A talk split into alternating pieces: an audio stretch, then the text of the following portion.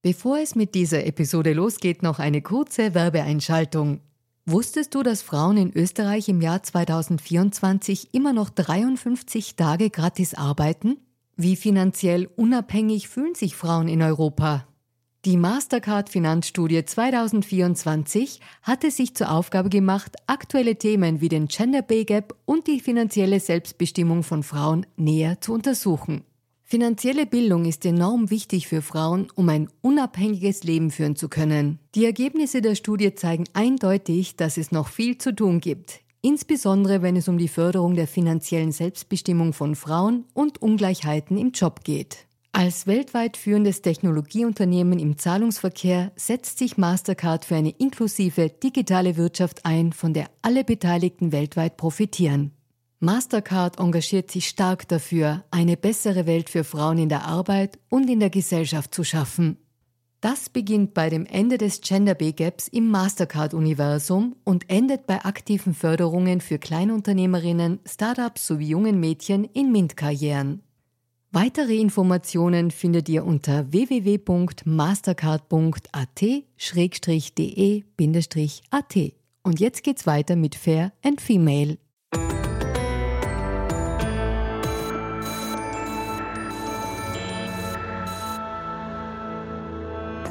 Hallo ihr Lieben, herzlich willkommen bei Fair und Female, dem Gesellschaftspodcast der Kleinen Zeitung. Mein Name ist Barbara Haas, ich bin Journalistin und hoste diesen Podcast und wir machen heute einen ziemlichen Stunt, denn die Frage lautet, was ist denn der Sinn des Lebens? Und ja, das klingt vielleicht total unbeantwortbar, aber bleibt dran, denn es geht in unserem Gespräch heute über die Zeit, in der wir leben, die eine Art Schwelle ist, ein Übergang in dem kleine Erfolge wichtig sein werden und in der man sich über heitere Gelassenheit aus dem Dauerfeuer der schlechten Nachrichten ziehen kann. Und wir werden auch darüber sprechen, dass man öfter an den eigenen Tod denken sollte, nämlich jeden Tag, das erleichtert scheinbar das Leben. Ihr hört schon, es wird dicht, es wird philosophisch und ich freue mich sehr, dass er sich die Zeit für diesen Austausch nimmt. Herzlich willkommen, Autor, Radiojournalist und ich würde sagen auch Philosoph, da weiß ich nicht, ob ich da richtig liege, Jürgen Wiebicke. Ja, hallo, guten Tag. Hallo, ich freue mich, dass du da bist. Philosoph? Bist du denn Philosoph? Naja, das ist ja keine geschützte Berufsbezeichnung. Jeder darf sich so nennen und ich würde es von mir aus nur in seltensten Fällen tun.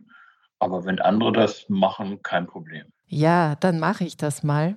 Lieber Jürgen, du hast schon mehrere Bücher geschrieben und immer haben sie etwas mit Gesellschaft zu tun, so auch dein aktuelles. Es heißt Emotionale Gleichgewichtsstörung. Untertitel Kleine Philosophie für verrückte Zeiten. Und genau das sind wir ja. Wir leben in verrückten Zeiten und was uns alles ins Schwanken bringt, das werden wir noch besprechen. Aber ich möchte mit dir natürlich zuallererst über den Sinn des Lebens reden. In deinem Buch heißt es an einer Stelle, dass wir aufpassen müssen mit dem Credo Follow the Science, also Folge der Wissenschaft, weil Wissenschaft zwar viel beantworten kann, aber nicht, wie wir leben sollen. Sie liefert viel, aber eben keinen Sinn, heißt es da. Also die große Frage zum Start. Wie erkenne ich denn den Sinn des Lebens? Wow, das ist eine so große Frage. Und insofern ist das jetzt hier in diesem Podcast auch ein Stand für mich, denn die Frage nach dem Sinn des Lebens, ich, ich versuche mich mal so aus der Affäre zu ziehen. Beantworten kann das erstens nur jeder und jede für sich selbst. Ja, das ist ja. nicht für uns alle gleich, denn es ist eine Form von Selbstdeutung. Was ist für mich das, was meinem Leben Sinn macht? Und das kann, da können wir beide zum Beispiel schon sehr unterschiedlich sein. Und das mhm. Zweite, was ich als Einschränkung sagen würde, diese Bedeutungen können sich auch im Laufe eines Lebens verändern. Also das waren jetzt schon mal zwei Stoppschilder. Und trotzdem versuche ich natürlich ein kleines Angebot zu machen, worin heute, wo es definitiv ein, Vakuum gibt, wo Menschen nach dieser Sinnfrage ähm, verstärkt suchen, ähm, würde ich sagen, durch aktive Teilhabe, durch aktives Tun, äh, dadurch, dass ich merke, dass das, was ich tue, eine Spur in der Welt hinterlässt. So allgemein würde ich das jetzt mal sagen. Ja, das ist schon ein sehr schöner Gedanke. Und das kommt auch an einigen Stellen in deinem Buch vor, sozusagen diese, dieses Engagieren, das zivilgesellschaftliche in Vereinen oder im Ehrenamt. Das ist sicher eine gute Empfehlung oder ein gutes Angebot, hast du genannt. Eine Medizin, sagen wir so, gegen diese Unsicherheit, die wir alle ein bisschen verspüren und die Angst und eben diese emotionale Gleichgewichtsstörung, wie es ja auch in deinem Titel heißt, könnte eine heitere Gelassenheit wieder ein Zitat sein und Überraschung, ähm, die heitere Gelassenheit auch mit dem Sterben und mit dem Tod irgendwie zu verbinden. Und dass es uns im Leben hilft, wenn wir über Sterben und den Tod nicht immer nur vertuschen das wollen oder als Fiktion über Serien ins Bewusstsein holen, sondern andersrum. Du schreibst es in einer Headline, Leben heißt Sterben lernen. Warum denkst du, hilft uns das? Das ist ja ein großes Zitat von dem äh, fabelhaften Montaigne, der das schon vor ein paar Jahrhunderten als sein Ziel betrachtet hat, dass man nicht versucht, so wie wir das heute in unserer Kultur geneigt sind, äh, unsere Sterblichkeit beiseite zu schieben und so zu tun, als ob es immer nur die anderen wären, die irgendwann sterben. Aber man selber lebt mit diesem Gefühl, dass alles immer so weiterläuft. Nee, Montaigne hat gesagt, äh, wenn man sich dem Gedanken des Todes möglichst jeden Tag stellt, in kleinen Denkübungen übrigens, die wir uns noch genauer anschauen können, dann erst gewinnt das Leben an Farbe. Dann bekommt es die Wertschätzung, die es verdient. Denn immer dann, wenn ich darin ähm, erschüttert werde, dass es immer so weiterläuft. Und er sagt zum Beispiel, wenn ein Ziegel vom Dach fällt, das könnte ein Anlass sein, um sich dieser Frage der Sterblichkeit zu stellen, äh, dann kann ich mir gewahr werden, oh, ich bin ja gar nicht tot, ich lebe noch. Und also kann ich auch diesen Tag genießen. Das ist mh, hm, auf den ersten Blick vielleicht ein bisschen schräg gedacht, eben weil das für uns heute in der modernen Gesellschaft so selbstverständlich ist, alles, was mit Tod zusammenhängt, wegzuschieben und übrigens auch Gestorbene schnell beiseite zu schaffen, dass wir sie aus den Augen haben. Ähm, aber wenn man sich dem stellt, dann ist auf einmal ein Weg frei, um die Gegenwart zu genießen und der Lebensfreude ihren Platz zu geben wir sind ja jetzt, ich weiß nicht, ob es in Österreich genauso krass war wie in Deutschland, aber wir sind ja jetzt sehr erprobt darin, äh, dass wir das Zähneklappern und die Angst vor dem Tod anlässlich von Corona, ähm, dass wir der einen ganz großen Platz gegeben haben. Und ich glaube, Montaigne hätte sich sehr über uns gewundert, was wir da machen. Dass wir uns die Lebensfreude so vertreiben lassen. Ja, das sollte man natürlich nicht machen. Und ich finde es eine, schöne Übung, wie du jetzt gerade erzählt hast, mit dem Ziegelstein oder auch mit anderen Dingen. Ich habe gelesen auch, und das wusste ich wirklich nicht, dass es, ich glaube, es war im alten Ägypten, dass auch bei Festen sozusagen der Tod immer wieder eine, eine Rolle gespielt hat, nicht um das Fest zu crashen, sondern eben genau um diese Lebensfreude neu zu, zu fokussieren.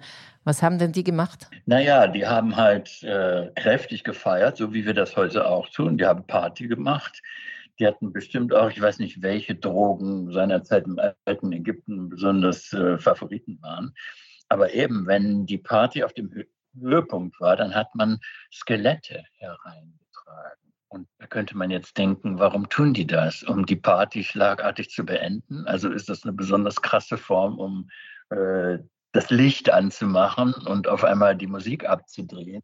Aber genau so war das nicht gemeint, äh, sondern indem ich sehe, oh, das Skelett, das bin nicht ich. Ich habe ja noch belebtes, warmes Fleisch. Mir geht es noch gut. Ich genieße den Tag. Und genau das werde ich weiter tun, denn ich bin ja noch gar nicht tot. Das war der Gag. Ja. Ich weiß nicht, ob es wirklich so gewesen ist, aber so erzählt es Montaigne in seinem Essay. Ja, das ist eine schöne Erzählung. Ich habe ja mehrfach schmunzeln müssen, überhaupt bei der Lektüre. Und ich habe mich irgendwie beim Lesen daran erinnert an einen Film. Vielleicht habe ich auch den Sinn des Lebens deswegen so rausgenommen. Nämlich, ich habe mich an Monty Python erinnert, der Sinn des Lebens. Und da gibt es eine, eine Szene in dem Film, da kommt der Tod vorbei. Und das Setting ist, der Tod klopft an die Tür und äh, crasht sozusagen ein Dinner mit Freunden. Und das ist so lustig aufgearbeitet. Du weißt wahrscheinlich, was ich sagen möchte, dass man diese Gelassenheit natürlich nicht erlangt, wenn man alles immer ganz ernst und tragisch und ängstlich nimmt. Das blockiert einen ja tatsächlich, oder? Ja, das ist richtig. Und übrigens ist das genau das, was ich meine. Du hattest ja gesagt, äh, kleine Philosophie für verrückte Zeiten heißt mein Büchlein im Untertitel. Ich würde nämlich sagen, das Verrücken, also einen Bindestrich dazwischen setzen, das Verrücken, also Abstand nehmen, Dinge aus einer anderen Perspektive betrachten, ist ein gutes Mittel, um sich am eigenen Schopf aus dem Sumpf zu ziehen. Und Humor ist sowieso unschlagbar. Also das ist es, was uns äh, spüren lässt, ja, ähm, ich bin am Leben, ich kann auch auf Distanz gehen, muss die Dinge nicht immer so ernst nehmen. Trotzdem darf man nicht vergessen, nur Humor klappt ja nicht, denn die Dinge sind ernst, gerade im Moment. Und deswegen ist es schon herausfordernd, was wir gerade erleben. Aber wie man sich subjektiv zu den Herausfordernden in der Welt stellen kann, das ist eigentlich das. Ja, das, das stimmt natürlich. Man kann nicht über alles schmunzeln und äh, wir sind in ruppeligen Zeiten. Vielleicht lass uns ganz kurz über das Motiv sprechen, warum du dich jetzt diesem Thema so gewidmet hast, eben auch diese kleine Philosophie für verrückten Zeiten. Also was, was hat dich denn bewogen, da so hineinzusteigen? Ja, also ich bin häufig unterwegs seitdem ich mal ein kleines Bändchen über Demokratie geschrieben habe. Äh, das hat dazu geführt, dass ich an alle möglichen Orte eingeladen werde und mit sehr unterschiedlichen Menschen diskutiere, was eigentlich mit unserer Gesellschaft los ist, was da die Rolle des Einzelnen ist und überhaupt, was in der Welt geschieht. Und was mich sehr bedrückt, ist die allgemeine Bedrückung.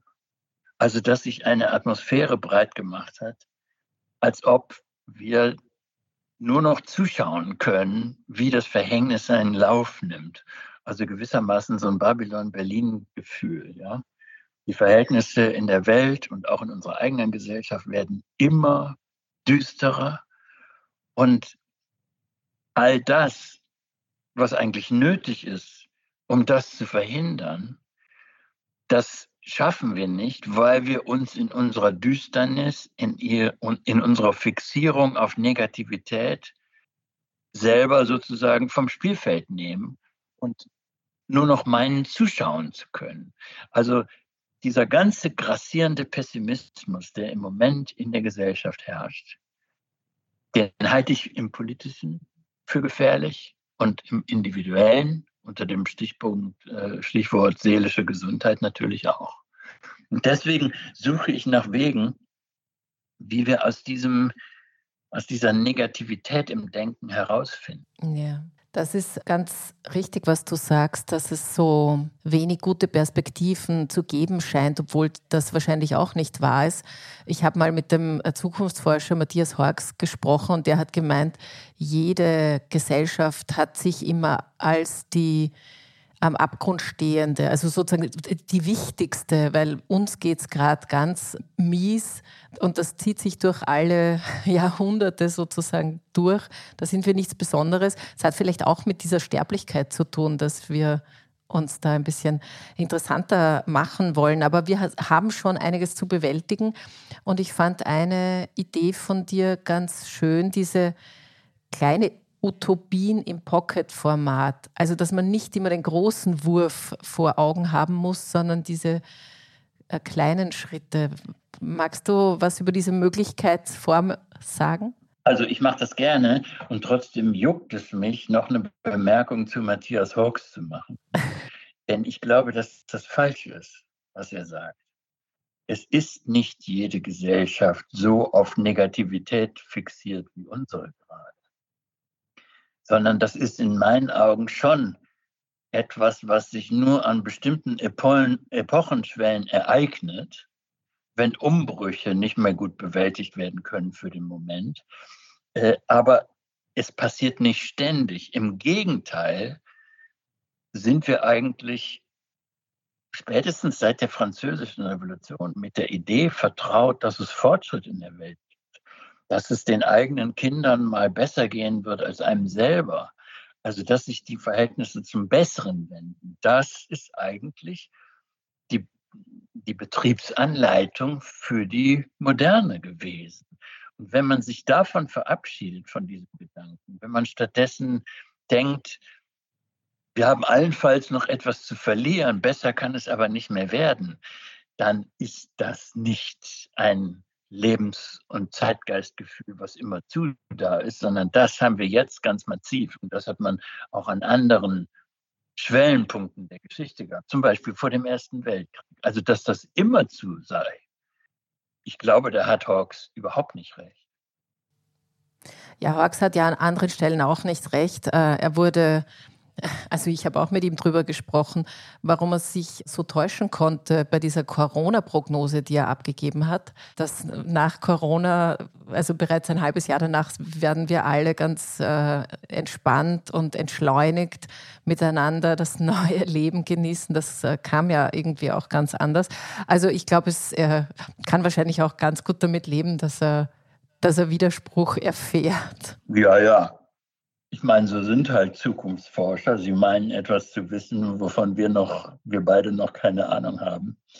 Ja. Äh, dabei sind sie halt mit ihren Prognosen häufig einfach nur zu früh dran.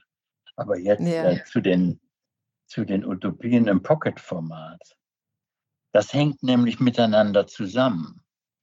Also wenn es so ist, dass wir für den Moment mh, hm, sehr utopiearm leben müssen. Dass uns die großen Visionen einfach nicht einfallen wollen. Und dass Menschen anfangen zu klammern an dem Bestehenden, weil sie hoffen, das halten zu können und weil sie den Absturz fürchten. Ähm, wenn das sich zusammensetzt, dann würde ich sagen, dann muss man das erstmal akzeptieren und kann nicht darauf warten, dass jemand den großen Wurf präsentiert, der uns dann aus allem befreit.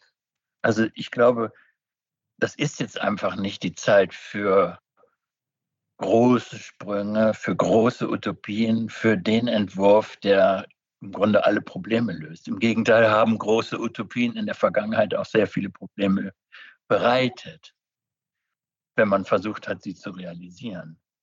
Faschismus und Sowjetkommunismus waren Praktiken, die auf großen Utopien aufbauen wollten. Und heute würde ich eben sagen, damit wir wieder in diesen Geist der Veränderbarkeit hineinfinden ähm, und hineinfinden in das Gefühl, dass das eigene Handeln auch eine Wirkung erzielen kann, dass Menschen kleine Schritte gehen sollten, um aus der Passivität, aus dieser bloßen Zuschauerhaltung herauszufinden. Und deswegen interessiere ich mich seit vielen Jahren für die Frage, was ist es denn eigentlich, was Menschen in Bewegung setzt? Wann fangen sie an, etwas zu tun? Und wie muss das praktisch organisiert werden, damit Menschen dann auch bei der Stange bleiben und Aktivbürger für längere Zeit möglichst sind? Und was hast du entdeckt bei dieser Frage? Was muss man tun, damit Menschen in Bewegung geraten? Etwas ganz Einfaches, was so einfach ist, dass man es übersieht fast. Dass es nämlich auf wenige ankommt. Dass einzelne Subjekte einfach anfangen und dann eine Wirkung entfalten, wie der einzelne kleine Kieselstein, den ich in den Fluss werfe und der dann anfängt, Kreise zu ziehen. Ich habe ungefähr 20 Jahre meines Lebens damit verbracht, nach guten Orten zu suchen. Das sind für mich lokale Netzwerke, ähm, bei denen ich merke, hier sind viele Leute engagiert, die machen was, die kümmern sich um die Verhältnisse äh, vor ihrer Haustür, die sind nicht zufrieden damit, dass das Leben nur aus Privatheit und aus Arbeit besteht, sondern die wollen sich auch in einer anderen Rolle erleben, indem sie was fürs Gemeinwohl tun. Und überall dort, wo es solche lokalen Netzwerke gibt, auf die Demokratie so sehr angewiesen ist, ähm, versuche ich dann herauszubekommen, wie hat das eigentlich angefangen? Und dann ist die Antwort immer, ja, wir haben mal zusammengesessen. Selbst die Akteure, die vielleicht seit 10, 20 Jahren aktiv sind, müssen dann erstmal im Gedächtnis graben, was war denn eigentlich am Anfang und wer war denn eigentlich dabei? Und dann kommt man auf eine verblüffend kleine Zahl, die im Nachhinein betrachtet Großes einfach angefangen haben. Und dieses Zutrauen, dass man als Einzelner etwas bewirken kann, das brauchen wir wieder, um ins Handeln zu kommen, weil das ist etwas, das ist ein positiver Geist, der auch andere anstecken kann. Äh, Negativität, wie sie jetzt herrscht, ähm, ist genauso hoch ansteckend wie das Gegenteil, nämlich das Gefühl, dass man andere beflügeln kann, indem man zeigt, hier, guck mal, wenn du mitmachst, dann hast du Freude in deinem Leben. Dann siehst du, dass es wichtig ist, ob du dabei bist oder ob du wegbleibst. Ja, du beschreibst das ja auch mit Zuversicht ist ansteckend. Das ist mir auch hängen geblieben, so als Wortbild, weil das fühlt man direkt, wenn man das liest. Und wenn ich dir so zuhöre, dann bist du auch fündig geworden, solchen guten Orten zu begegnen. Also. Wir haben ganz viele davon. Wir haben ganz viele davon, aber selbst die Leute, die ihren Platz gefunden haben, die was machen mit anderen zusammen, das ist lustig. Die wissen oft selber nicht so richtig, was sie tun. Also, dass sie im Grunde nämlich politisch handeln. Dass sie politische Akteure sind. Dass sie ihre Welt beeinflussen und verändern. Wenn ich dann jemandem sage, der ehrenamtlich, weiß ich nicht, Flüchtlingen hilft oder im Knast arbeitet oder was auch immer, ja, was einem, einem einfällt bei der Freiwilligen Feuerwehr oder sonst wo. Wenn man solchen Engagierten sagt, ja, weißt du, dass du eigentlich Politik betreibst in dem, was du tust? Dann gucken die ganz komisch und wollen das erstmal von sich weisen, weil sie Politik für, für was Furchtbares halten. Aber dieses Verständnis von Politik, dass das etwas ist, was vor der eigenen Haustür stattfindet, indem ich Einfluss auf die Welt nehme, dieses Bewusstsein könnten wir noch stärken und dann würden wir auch merken, was die Kraft von Subjekten ist, die meiner Meinung nach im Moment total unterschätzt wird. Ja, das eigene Zutrauen, das klingt eigentlich nach einem, nach einem guten Plan. Ich komme noch ein bisschen auf die Philosophie zurück, weil es sind ganz viele Philosophen, also eigentlich fast alles Männer, wenn ich mich nicht ganz täusche, die in deinem Buch vorkommen. Und du beschäftigst dich ja auch. Ja, Hannah Arendt kommt Hannah Arendt kommt vor, ja, Immerhin. genau. Genau. Aber es ist, äh, ich meine, das, wie soll man sagen, es war halt nicht ausgewogen, das Verhältnis, und deswegen sind die Ergebnisse auch so. Aber sei es drum, ich habe viele schlaue Sachen gelesen. Und ich denke mir, das, was du jetzt über Zuversicht und diese Ansteckung und andererseits die Angst, die auch ansteckend ist, was man oft in sozialen Medien auch erlebt, habe ich noch sozusagen die Frage nach dem philosophischen Gegengift. Also wo sollten wir denn hinschauen? Auch bei den philosophischen, also das, was du jetzt gesagt hast, war mehr so das Praktische, das jeden Tag Mögliche. Aber wenn du einen, ein, eine Perspektive aufmachen wollen würdest, philosophischer Natur, wo würdest du denn da hinschauen mit uns? Also, dann gehen wir jetzt einfach mal zweieinhalbtausend Jahre zurück und fragen einen gewissen Herrn Aristoteles, was er denn jetzt zu diesem Konzept von den guten Orten sagen würde und was Menschen in Bewegung setzt, dann hätte Aristoteles gesagt, ja genau das ist die Idee von tugendhaftem Handeln. Denn Aristoteles hat was sehr Schlaues gesagt auf die Frage, was Menschen eigentlich gut handeln lässt und nicht schlecht. Also wie kommt die Tugend in die Welt? Und dann hat Aristoteles eine sehr, sehr einfache Antwort gegeben. Er hat nämlich gesagt, durch tugendhaftes Handeln, also durch Praxis. Man muss es einfach machen. Man muss einen schlaffen Muskel trainieren, damit er stark wird. Und das Tolle an dieser Idee von tugendhaftem Handeln ist, dass Menschen dabei nicht nur die Welt verbessern, sondern immer auch etwas für sich selber tun. Weil das, was ich tue, nämlich meinem gewünschten Bild von mir selbst entspricht. Ich bekomme Freude daran, mitzumachen. Ich helfe nicht nur anderen, sondern ich helfe auch mir selbst. Das ist eine ganz alte Idee, ähm, die meiner Meinung nach zu Unrecht vergessen ist, weil wir heute geneigt sind, Menschen permanent moralisch zu ermahnen. Ja, du müsstest das und das machen. Und du solltest nicht mehr in ein Flugzeug steigen. Und du solltest kein Fleisch mehr essen. Und du solltest da mitmachen und dort mitmachen und dich von ganz vielen falschen Verhaltensweisen verabschieden.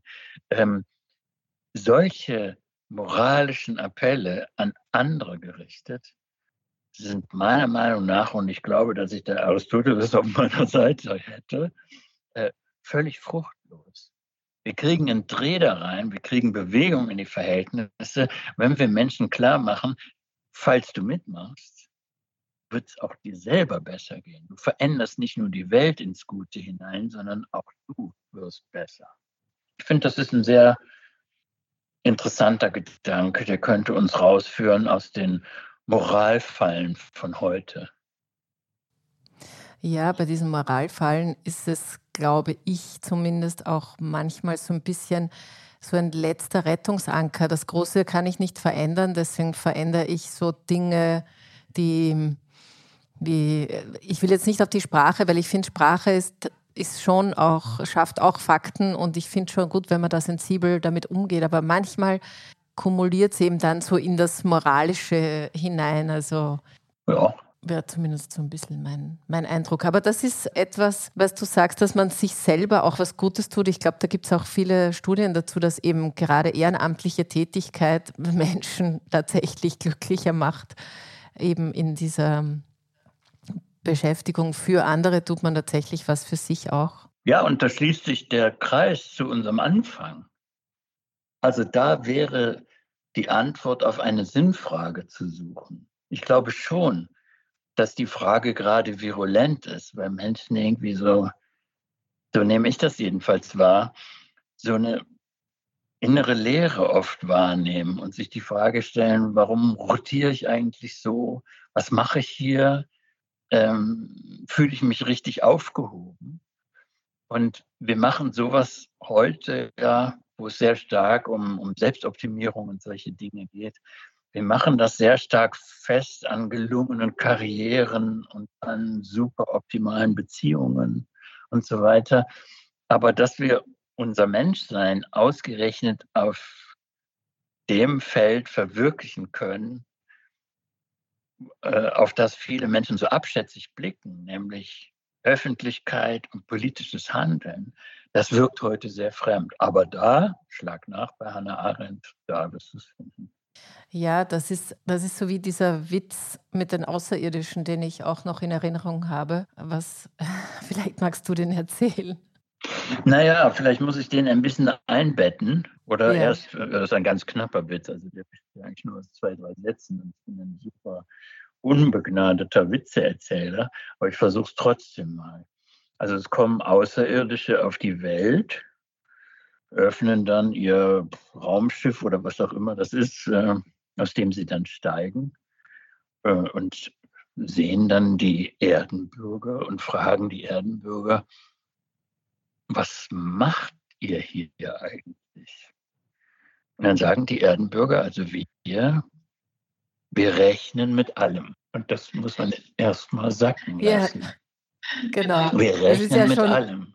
Denn das ist etwas, was, was heute ja, ähm, eine Art der Weltbetrachtung ist, die wir auf alle möglichen Gebiete anwenden. Ja, dass wir Dinge quantifizieren. Also zum Beispiel, wenn dieser Podcast jetzt ganz viele Klicks generiert, dann, dann gilt er als erfolgreich. Man darf es nicht mhm. verwechseln mit gut. Das ist nicht das Gleiche. Und so, so wenden wir immer zu ähm, Zahlenverhältnisse darauf an, was wir gerne versuchen in den Griff zu bekommen. Ja? Also bei Corona bestimmte Inzidenzzahlen. Ist die Inzidenz 100? Ist es okay? Ist sie äh, 105? Müssen wir was ändern?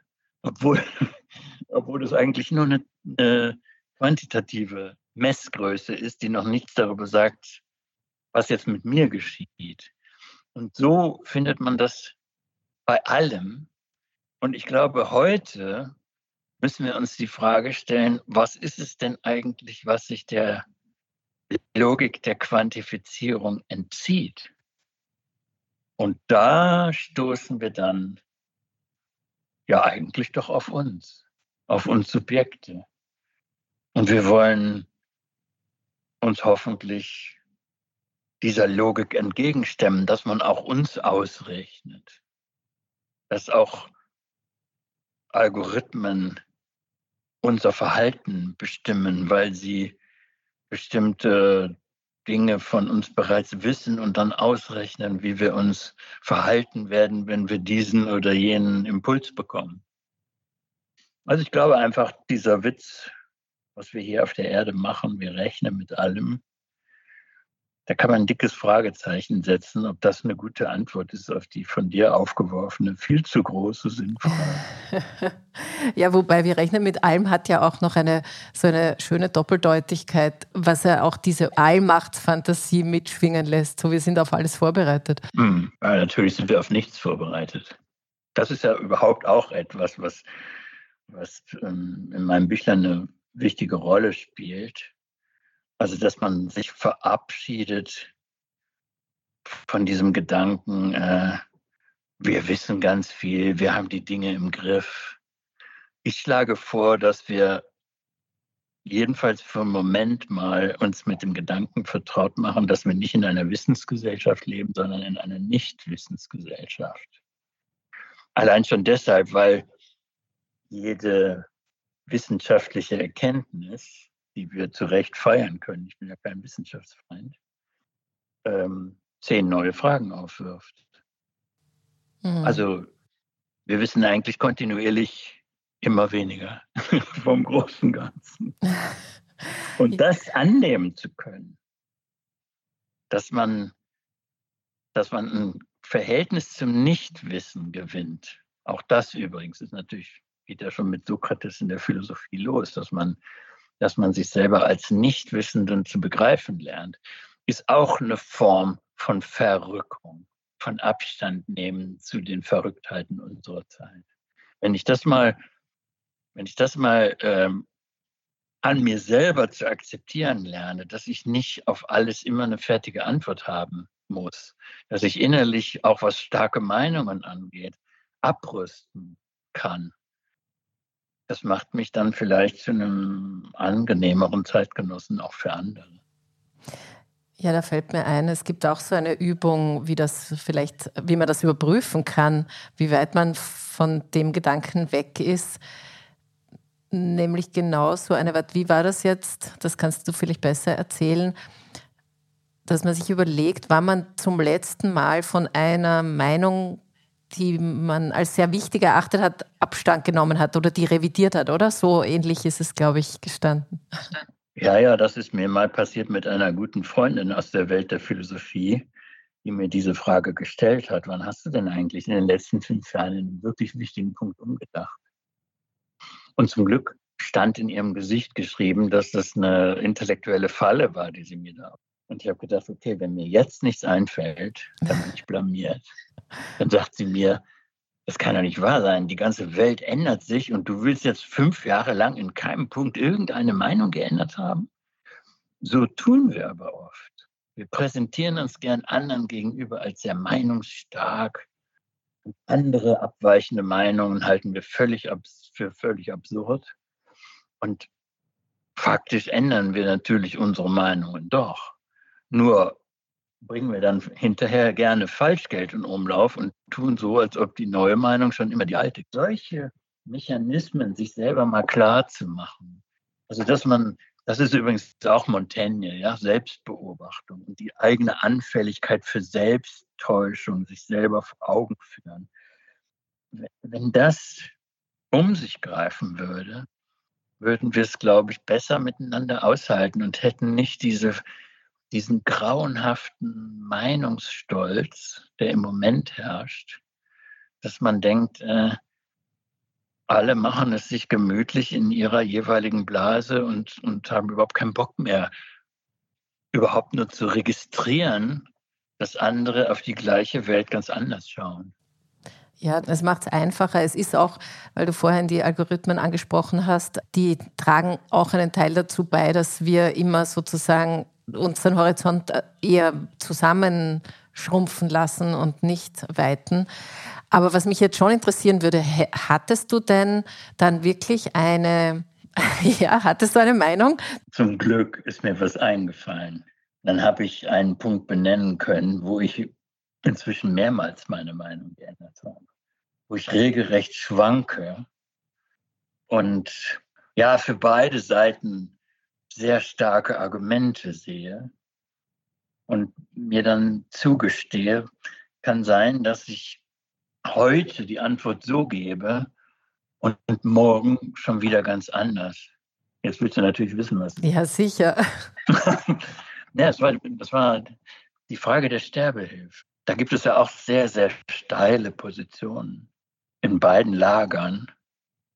Menschen, die seit Jahrzehnten äh, die gleiche Haltung vortragen. Und ich finde, bei beiden Plausibles und Dinge, die weniger plausibel sind. Und auf mich selbst bezogen würde ich sagen, mal schauen, wie sich entwickelt. Ja. Kennst du das Stück von Ferdinand von Schirach? Ja. Das heißt Gott, ja, und da geht es genau darum. Ja, genau. Also ich weiß nicht, ich habe ich hab lustigerweise gestern erst mit einem Freund genau darüber gesprochen, der wusste nicht mehr, wie das Publikum und damit auch er, er wusste, wie er entschieden hat, aber er wusste nicht mehr, wie die Entscheidung war dann am Ende, weil es eben so ambivalent war das Thema. Aber es ist spannend, ja. Ja, und ähm, es muss ja jetzt nicht immer so tief existenziell sein wie dieses Thema. Aber alleine mal diese Mechanismen zu durchschauen, also dass wir uns selber sozusagen daran aufrichten, dass wir anderen gegenüber eine, eine harte Meinung kundtun. Das ist eigentlich in, bei vielen Gelegenheiten geradezu lasterhaft. Also für die Demokratie von morgen, das hat ja auch eine politische Komponente, weil das einfach eine Frage ist, wie wir miteinander umgehen wollen. Für die Demokratie von morgen stelle ich mir Bürgerinnen und Bürger vor, die sich primär als Nichtwissende begreifen und die zusammenkommen, genau aus diesem Impuls heraus, dass ich mit anderen gemeinsam leichter schlauer werden kann als alleine für mich in der Studierstube. Das könnte zum Beispiel so eine Utopie im Pocket-Format sein. Das ist eine sehr schöne Utopie. Sie gefällt mir, die nehme ich mit als kleines Mantra. Besser gemeinsam schlau werden als alleine recht haben. Lieber Jürgen, ich könnte noch sehr viel mit dir besprechen. Ich empfehle dieses Buch jedenfalls, jetzt auch wenn trübe Herbst- und Novembertage daherkommen. Das ist eine, eine sehr schöne Gegenerzählung. Und ich empfehle noch zwei Episoden aus diesem Podcast. Wenn ihr das Buch liest, dann werdet ihr auf manche Stellen kommen, wo Mensch und Tier verglichen werden. Da könnt ihr euch Liz Hirn und mein Gespräch mit Liz Hirn dazu anhören. Und es geht auch um Geoengineering, also um die hm, Möglichkeit, was Technisches, wieder was Wissenschaftliches gegen den Klimawandel einzubringen. Und da habe ich eine spannende Stunde mit Mark Ellsberg, mit dem Schriftsteller, verbracht, der diesen Gedanken in einen fiktionalen Roman, natürlich kein wissenschaftlich, aber da ging es auch darum. Das empfehle ich euch noch. Und dann empfehle ich euch natürlich nochmal, habe ich schon gesagt, es ist bei Kiepenheuer und Witsch erschienen. Dieses schöne Buch ist vielleicht auch ein gutes Weihnachtsgeschenk gegen Weltschmerz. Lieber Jürgen, ich danke dir für deine Zeit und für deine Gedanken. Ich danke mich, äh, bedanke mich bei euch fürs Dabeisein Ich war für die Redaktion und die Aufnahme verantwortlich. Produktion und Schnitt hat Audiofundel gemacht. Und euch wünsche ich eine schöne Woche mit Sinn und wenig Weltschmerz. Alles Liebe und Baba.